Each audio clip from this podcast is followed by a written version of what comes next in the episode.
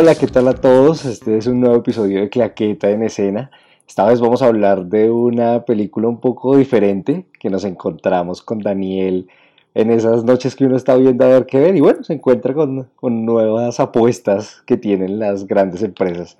Vamos a hablar de Batman Ninja. Daniel, ¿qué más? ¿Cómo está? ¿Qué más, Jesús? Bien, aquí para hablar un rato de esta película, una animación como una combinación de animación japonesa con animación en Estados Unidos. Y es una combinación muy extraña, ¿no? Es como prometía mucho en los trailers porque yo vi alcanzar los trailers y, y sí me alcanzó a generar como mucha expectativa. Venimos a hablarles un poco de esta película, esperamos que ya se la hayan visto. No, y bueno, les vamos a hablar un poco previamente sin spoilers, pues para los que aún no lo han visto y les pueda llamar un poquito la atención. La verdad es que Daniel fue un día que me mandó el video del trailer y me dijo, vea, vea esta película de Batman, deberíamos grabar de esta. Y cuando primero me demoré en ver el trailer y después de verlo dije, bueno, pues es una vaina diferente, ¿no? Lo primero que pensé fue, sí que le sacan jugo al personaje de Batman, eso es explotarlo por, toda cualquier forma, pero a sacarle jugo. Sí, yo creo que es de los personajes que tiene más películas, o sea, de, forma individual eh, animadas, porque ni siquiera, o sea, Superman ni ningún personaje de, del universo de DC Comics tiene yo tantas creo que ni películas. todos juntos tienen las la mitad de las películas de Batman. Es una cosa impresionante de querer sacarle el mayor jugo posible y hay historias que si bien valen la pena, como algunas que hemos visto de la, del universo extendido ahora de DC Comics animado, de las que hablaremos en un podcast posterior, también hay otras con las que uno se encuentra que dice, bueno, pues... Sí, hay de todo, o sea, yo creo que también, eh, digamos que fuera de este universo eh, que usted dice, eh, podemos, o sea, podemos resaltar The Killing Joke o las dos películas del Caballero de la Noche, que son muy buenas películas. También hay unas que por ahí vi que sacaron que están como, una, como con alianza con una eh, con juguetes que hay ahorita en el mercado de Batman, que es como Batman eh, Batman Unlimited, una cosa así, que la verdad no la he visto y tampoco me llama mucho la atención. Entonces sí, lo están explotando por todo lado, o sea, por todo lado. Pues si salió hasta Batman Lego. Sí, esa no me parece tan mala, me pareció diferente. Eh, no, y no es mala. eh, Es diferente y es interesante, pero es, el- es el doblaje hecho por los colombianos, por Esteban Marín y... Uy, no, eso fue una tortura para mí. O sea, el primero, No, yo sí la vi en inglés. eh, yo la, me acuerdo que la vi en cine y el doblaje de- era el de, el de ellos, que son unos comediantes colombianos, por si alguno no los, no los tiene referente, Iván Marín y Alejandro Reaño, hicieron las voces de Batman y del Guasón. Eh, fue toda una tortura para mí que cambiaran las, eh, las, no sé, las frases de la película por dichos colombianos. Ya con el suspiro, Sí, no, o sea, fue una tortura. ya con el suspiro lo dijo O sea, todo. la película no es mala, pero se me la tiró el doblaje. O sea, no tengo nada contra ellos, porque me parece, es más, me parece que son buenos comediantes, pero, pero no, o sea, yo prefiero que se queden en la comedia y no que empiecen a hacer estos tipos de doblajes. Sí, total. Bueno, pero ya yendo un poco más a hablar de Batman Ninja, eh, para hablarles sin spoilers, la película transcurre en el Japón feudal. Eso no, ellos no califican el siglo, pero uno asume que el siglo XV aproximadamente. Realmente la, la película está como ubicada en el, o sea, en el presente y por algún hecho que pasa en la película, Batman termina atrapado en el Japón feudal junto con todos los, eh, la familia, la Batifamilia y, Y los villanos del universo Batman terminan atrapados en el, sí, terminan atrapados en este Japón feudal. Y la película lo que acaba haciendo es una apuesta un poco diferente por trasladar la historia de Batman al anime. Eh, el, el diseñador de la animación que fue Takashi Okazoki hace un, pues, un concepto de los personajes que es bien interesante, sobre todo me queda como referente el de eh, Catwoman. Se me hace súper anime, ¿no? Como, como que está muy metido en el manga y, y hace que todo este concepto y lo que gira, a partir de lo que gira la película sea el tema del anime. A mí uno de los personajes que más como dije, uy, estoy viendo, o sea, se le nota resto esta película que tiene metido como todo este onda del anime, fue uno de los Robin, con el que hay un Robin que tiene como un mono, eh, se me hizo súper anime, no sé si usted sea consumidor de algún anime, pero habían muchas situaciones y, y cosas que, o en las peleas, que eran muy, muy anime, de, como, no sé, como cosas, movimientos muy clásicos de las peleas que uno ve en anime. Y me pareció un experimento por ese lado, me pareció muy interesante. Eh, hicieron como una animación también muy como, no sé, como, como hecha por computador y también combinada eh, como más, con una animación un poco más tradicional. Y había algunos, no sé, en algunas partes que como que no me gustaba tanto esa animación como por computador. Pero en general está muy bien hecha la peli, o sea, tiene una animación muy brutal. Y durante la película vemos diferentes tipos de animación, ¿no? No solo, no se queda solo con un tipo de animación, como que varía un poco y va mostrando como diferentes cosas. Y es que creo que uno puede recomendar la película por el estilo visual. De verdad es algo tan diferente de Batman que vale la pena verlo, así tenga, pues en mi opinión, ciertos, como, no sé, ciertas incoherencias argumentales, que uno queda como, ¿por qué, ¿por qué hicieron esto? Pero la película lo vale visualmente. Además, no es una película larga, creo que es de hora y media, son 84 minutos, si no estoy mal. Son 85 minutos, sí, 85 minutos dura la peli.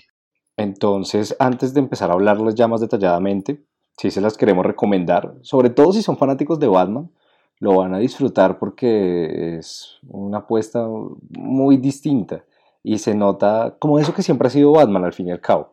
El tema de la relación con sus villanos, con el Joker, con lo que es él en esencia. Y eso es lo que hace un poco más destacable a la película. No, y que es muy interesante ver cómo esta versión, eh, bien se llama la película Ninja, pero ver esta versión como ninja de cada personaje que conocemos, no solo de Batman ni la Batifamilia, sino también los villanos, porque me parece que en general el diseño de los personajes es muy bueno, o sea, no sé, creo que eh, hay creo que un, par de personajes que como que no me terminó de convencer el diseño de personaje, pero en general el diseño del traje de Batman, de los Robin o de los villanos es muy bueno. El, Guasón también tiene momentos, no sé, que son... Hubo una escena que me gustó muchísimo que la mencionaré más adelante cuando hablemos ya abiertamente con spoilers. Pero sí, creo que es una película que para los amantes del mundo de Batman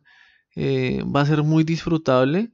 Obviamente, si usted no consume anime o no está muy familiarizado con este mundo, quizá hayan muchas cosas que le vayan a rayar. Porque obviamente no tiene nada que ver con el mundo de Batman. Pero pues es una película interesante. O sea, es como para sentarse a verla, no sé, en un momentico que esté uno, no sé, almorzando, que esté uno como, no o un domingo en la noche. Exactamente. como una película de domingo en la tarde que la ve uno ahí tranquilo. Eh, pero sí vale la pena verla, darle la oportunidad a esta película. Total, bueno. Y a partir de ahora, entonces vamos a empezar a hablarles con spoilers.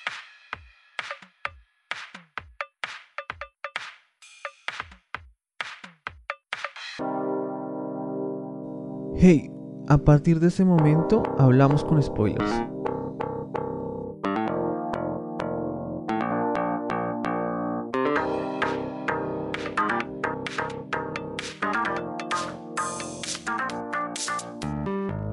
Bueno, no, pues Daniel, la película, a mí cuando yo empecé a verla, decía, igual están en Gotham, entonces fue interesante ver a Gorilla Groot, eh, porque uno no lo relaciona tanto con Batman. Sí, no lo con Batman, es cierto, él es un villano de Flash. Y, y, es bien interesante cómo acaban llegando a Japón y que la escena dura que, nada, dos minutos. Porque yo dije, ¿cómo van a explicar que Batman está en Japón? A mí me pareció un recurso muy bueno, o sea, a mí me pareció... A mí también, a mí también me que Fue un recurso también muy chévere y el hecho de que Batman llegara, o sea, que este viaje como en el tiempo y que Batman llegara como dos años tarde y que eso le diera tiempo a explicar el por qué, no sé, los villanos... Como todos, han ido organizando los diferentes feudos y cómo también juegan con el tema del Japón feudal el hecho de cómo estaba dividido en, bueno, chinas que no son los cantones, pero en regiones y cada uno se apropió de una, ¿no? Y cómo querían cambiar el curso de la historia. A mí los primeros 40 minutos me tuvieron súper conectado, porque decía, esto es, nuevo, esto no es algo que uno esté tan acostumbrado a ver. Y entonces se encuentra uno con Alfred y el primer encuentro de Batman con todo lo que se le viene encima y diciendo, uy, porque aquí no puedo usar mis gadgets, o sea, no puedo usar el Batarang y colgarme de un edificio, pues porque no hay edificios grandes. Sí, o sea, todo ese conflicto me pareció muy bueno, me gustó mucho ir descubriendo como cada personaje que iba apareciendo. Obviamente hay unos más principales que otros y hay unos que simplemente están ahí un momentico y ya, pero a mí ya me empezó a hacer un poco de ruido el cuando vi que el castillo, el guasón, sacaba un brazo como mecánico y... Sí, ahí, ahí empezó la vaina por el En ese momento yo dije, bueno, bueno, es un, es un brazo, todo bien. O sea, me lo, me lo banco, o sea, está bien. todo bien, no pasa nada. Y bueno, ahí sigue la peli. Eh, Batman, eso es lo que usted dice, se da cuenta que toda su tecnología eh, no le funciona. Porque además el guasón le vuelve mierda el Batmóvil el, el Batimóvil y todo el traje que tenía, que, y todos los vehículos, ¿no? Porque tenía la moto, todos los vehículos que tenía, se los destruyó en un momentico. Y empieza como una nueva, no sé, como un, el, ahí empieza el conflicto, como el, el, primer punto de que pasa al inicio de la película, como al, al desarrollo, que es el, el problema de Batman de cómo voy a enfrentar a este man que ya está posicionado y como eh, no ser dependiente de la tecnología que él tiene, sino él es, bueno, él es Batman, él, eh, en, o sea, en base, si uno analiza Batman, Batman es un ninja, o sea, comparándolo con la cultura eh, japonesa, pues Batman es un ninja. Entonces, ese, me gustó mucho eso porque sí, o sea, creo que no lo sentí forzado el hecho de que fuera un ninja porque eh, como que era muy natural como el, comportamiento de Batman con lo, comparándolo con un ninja. No, y sobre todo que tiene su séquito, ¿no? La gente que está esperando al murciélago y como también los otros Robins ya han ido llegando y han estado organizando el tema y ese momento también se vuelve muy interesante porque es la conexión con el Batman, Batman la persona, el Batman que no necesita de todos los aparatos y lo que lo ha hecho ser uno de los superhéroes como más reconocidos y es el tema del entrenamiento, de lo buen detective que es, esos pequeños detalles que acaban llevando a que con lo que tiene pueda enfrentarse cara a cara con el guasón. Y bueno, también se ve el Batman pues que acaba eh, haciendo unas alianzas que todo el mundo sabe que lo van a traicionar y lo traicionan por ese tipo de alianzas que es la que hace aquí en este caso con Gorilla Groot para acabar con el guasón y ahí me gusta mucho esa secuencia de lo que pasa después de que se enfrentan. Como que parece ser que el guasón eh, no existe más porque desaparece y entonces después lo encuentran en una aldea. Y, es, visualmente se me hizo uno de los mejores momentos de esa película. sí, esa es la, esa es la escena que, que hablaba ahora.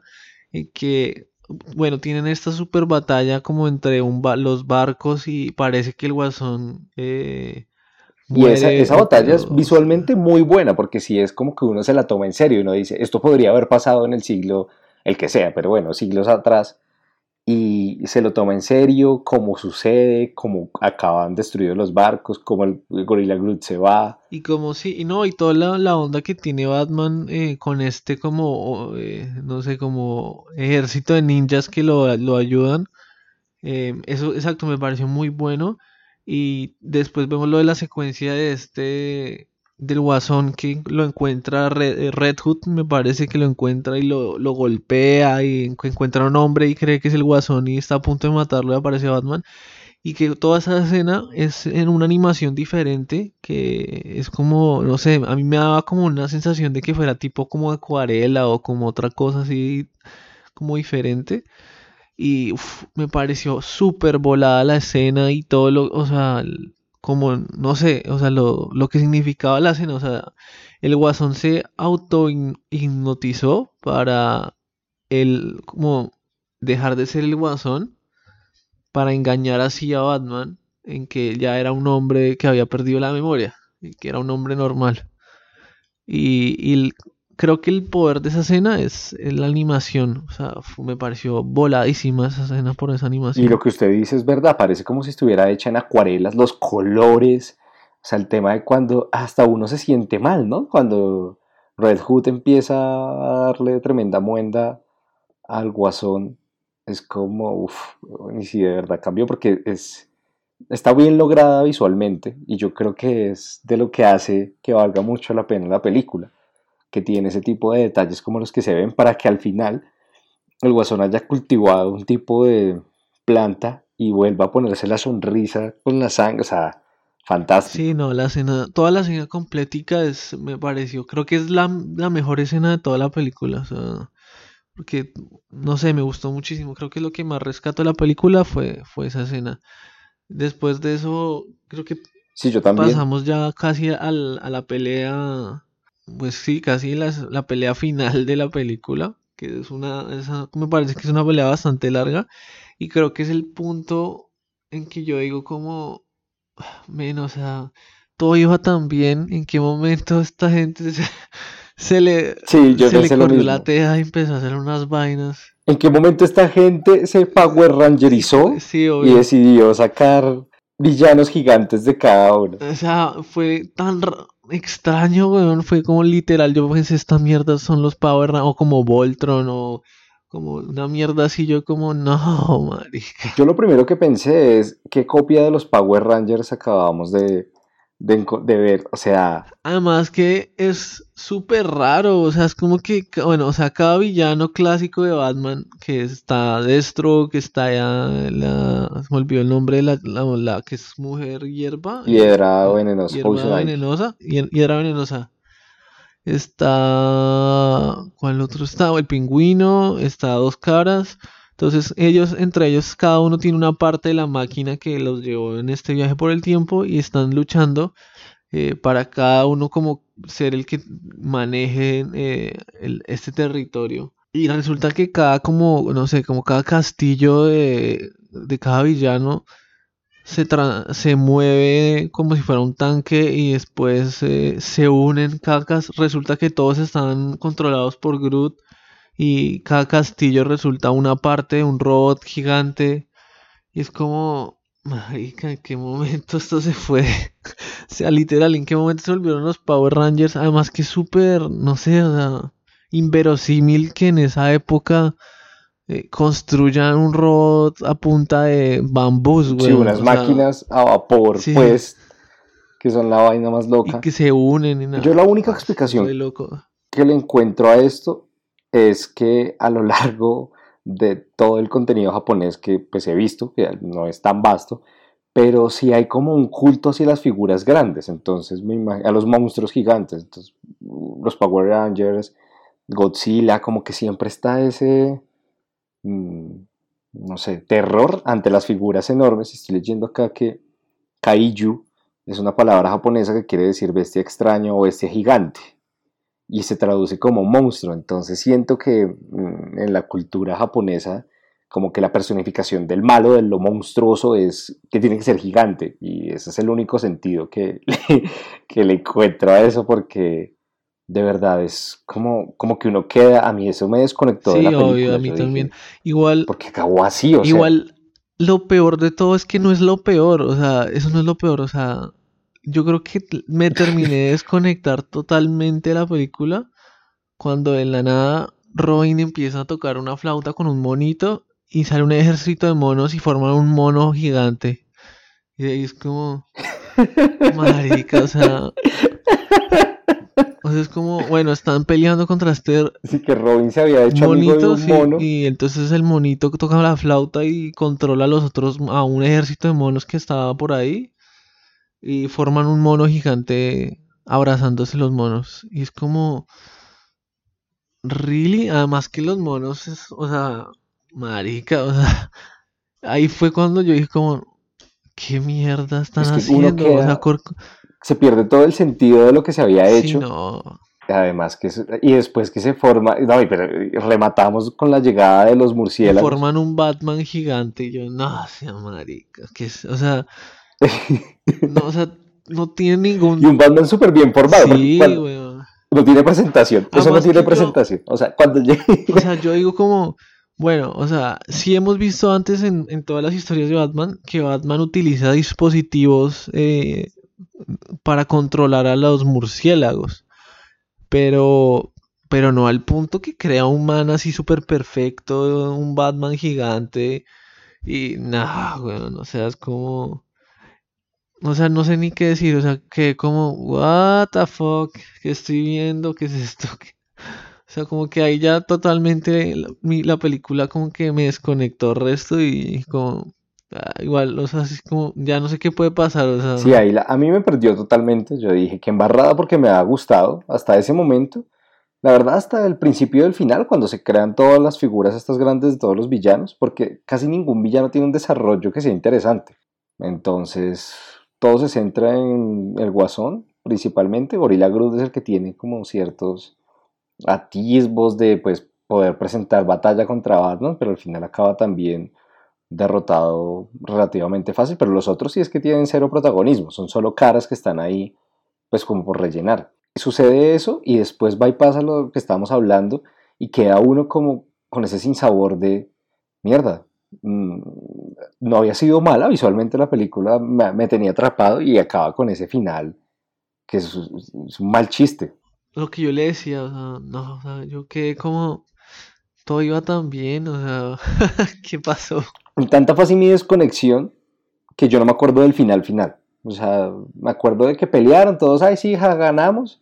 Y Batman volvió, pero ya. Sí, hay, hay una, bueno, Batman como que se despide del ejército que tiene de ninjas y queda como una pila de escombros del robot de este gigante y Batman eh, se transportan en el tiempo otra vez a Gótica y y creo que no me acuerdo ya, o sea, sí ya en la verdad ni me acuerdo bien el cómo terminó, pero sé que vuelven a Gótica y yo decía como, bueno, o sea, después de todo ese desmadre que hicieron con los robots gigantes y eso, inevitablemente tuvieron que haber cambiado la línea del tiempo, o sea, ¿Cómo no iba a cambiar la línea del tiempo que de pronto en el Japón feudal hubieran robots, un robot gigante y un, y los monos salían monos Sí, o sea, es como es literal tuvieron que haber alterado la línea del tiempo y, creo que argumentalmente ahí también flaquea la, la, peli. Eh, pero sí, o sea, yo creo que, o sea, es que yo, o sea, la verdad, bueno, listo, estamos viendo esto que tiene en la mano de los japoneses metida y bueno, me aguanto lo del robot gigante. Pero ya que los monos, vengan un montón de monos y se abracen y hagan un monito. Además que hacen un monito y cabezón, así re. Parecía un Funko Pop, weón. yo no podía.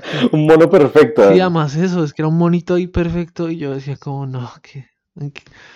No sé qué estaban pensando, o sea. Entonces, no sé, o sea, como que la película me deja como con ese sin sabor de... O sea, iba tan bien, o sea, tiene cosas tan buenas que se pueden resaltar. Y ese final fue como... yo creo que fue como, ¿cómo acabó la película? Sí, sí, ¿Cómo, ¿cuál es la peor manera de acabar la película? Y ahí fue que decidieron, decidieron poner eso. Bueno, estábamos también viendo que hay una versión japonesa y una inglesa, pues una estadounidense. Nosotros vimos la estadounidense. Eh, no, no, estamos muy seguros si cambia o no el desarrollo de la historia. La verdad no creo, pues, porque si en la estadounidense nos metieron eso de los del monito gigante, dudo mucho que haya un cambio total en la japonesa. Eh, curiosamente está muy bien calificada, eh, salvo IMDb que le pone un 6.5 de 10. Rotten Tomatoes lo tienen 73%, bueno, aunque basado en muy pocos reviews, y en IGN le ponen 9.7 de 10, diciendo que al final es una apuesta un poco visionaria por integrar toda la estructura de DC y de Batman a la animación japonesa. Igual, nosotros que hemos visto animación japonesa, yo creo que se pueden hacer cosas mejores, pero bueno. Sí, yo creo que, o sea, hay cosas muy buenas hechas por, o sea, de animación japonesa, que yo he dicho que realmente, o sea, deberían ganarse un Oscar eh, por encima de lo que haga Pixar, porque creo que Pixar y Disney como que son los grandes referentes de la animación, que, se llevan casi siempre los reconocimientos, pero hay cosas de, animación que se salen todos los años, eh, de animación, digamos, oriental, que es súper volado, o sea, tiene unas temáticas súper fuertes que Pixar ni Disney se animarían a tocar. Eh, y me parece que vale la pena fijarse o, o, como arriesgarse a ver un poco más de ese tipo de animación si uno no es como un consumidor muy habitual.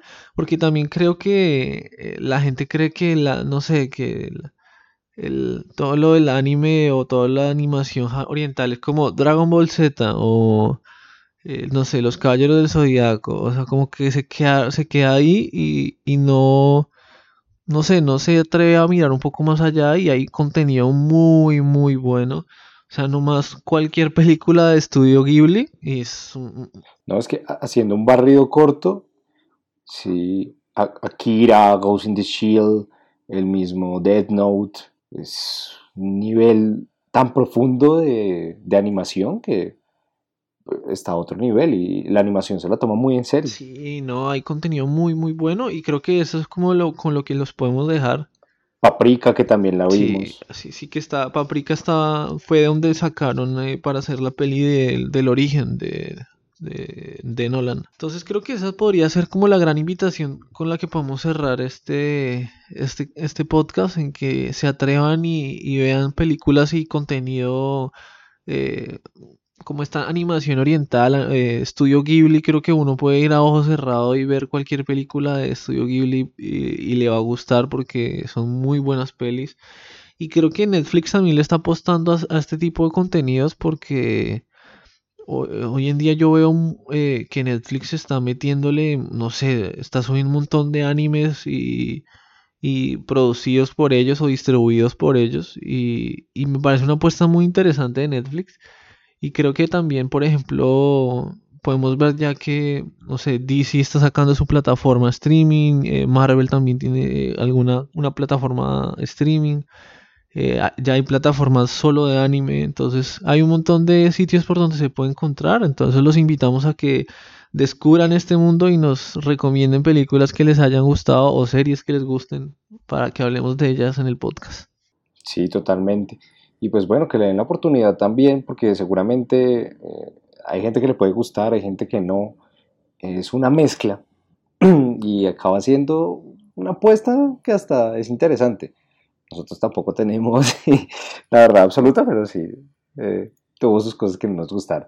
Y pues bueno, con eso les queremos decir, nos queremos despedir, recordarles que tenemos nuestro podcast en Audioboom, Speaker, ah, eh, la aplicación de podcast de iTunes, iBooks, Google Podcast también, Spotify, Google Podcast, Speaker, Jump, Radio Public.